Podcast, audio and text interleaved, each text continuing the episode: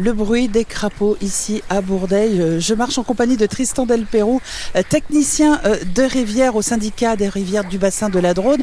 On l'entend, hein pas mal de crapauds, Tristan. Et puis quand on regarde cette drone, on voit énormément de renoncules sur l'eau. C'est signe de quoi ça?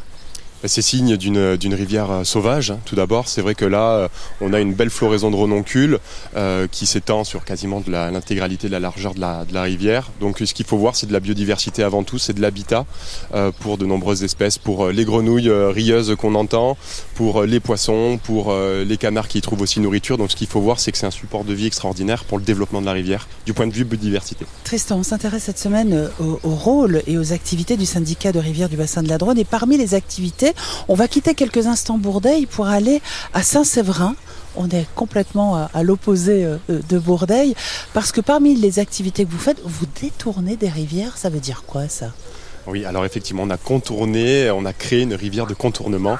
Donc ça, c'est pour répondre à un objectif réglementaire qui existe sur, euh, certains cours d'eau du territoire, donc notamment la Lisonne, qui impose aux propriétaires privés de rétablir la continuité écologique.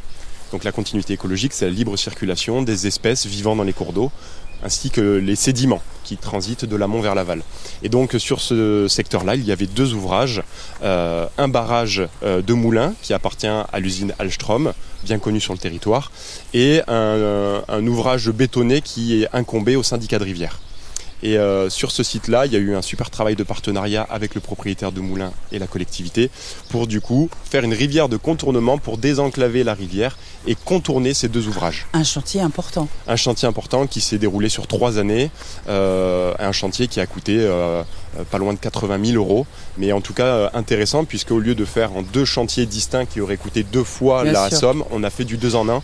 Et du coup on est très content du résultat. Qu'est-ce que ça aura comme conséquence sur les habitants de Saint-Séverin? Alors sur Saint-Séverin, ce qui serait intéressant, c'est que du coup, il y a eu une, acquisition de parcelles pour le bien du projet. Donc euh, cette euh, parcelle a été acquise par le Conservatoire d'espaces naturels, une parcelle d'un demi-hectare, qui était anciennement une peuplerée, donc sur laquelle on plantait euh, des arbres pour les récolter.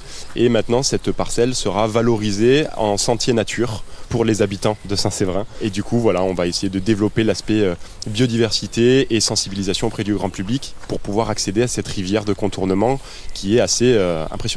Technicien de rivière, un métier que vous avez choisi. Euh, Tristan, pourquoi? Tout simplement puisque euh, depuis euh, tout petit travailler pour l'environnement, c'est assez bateau de dire ça, mais pour moi c'était quelque chose d'important. Et pour moi l'aspect nature et l'aspect gestion de l'eau était aussi très important. Et du coup je me suis du coup rapidement spécialisé dans cette discipline.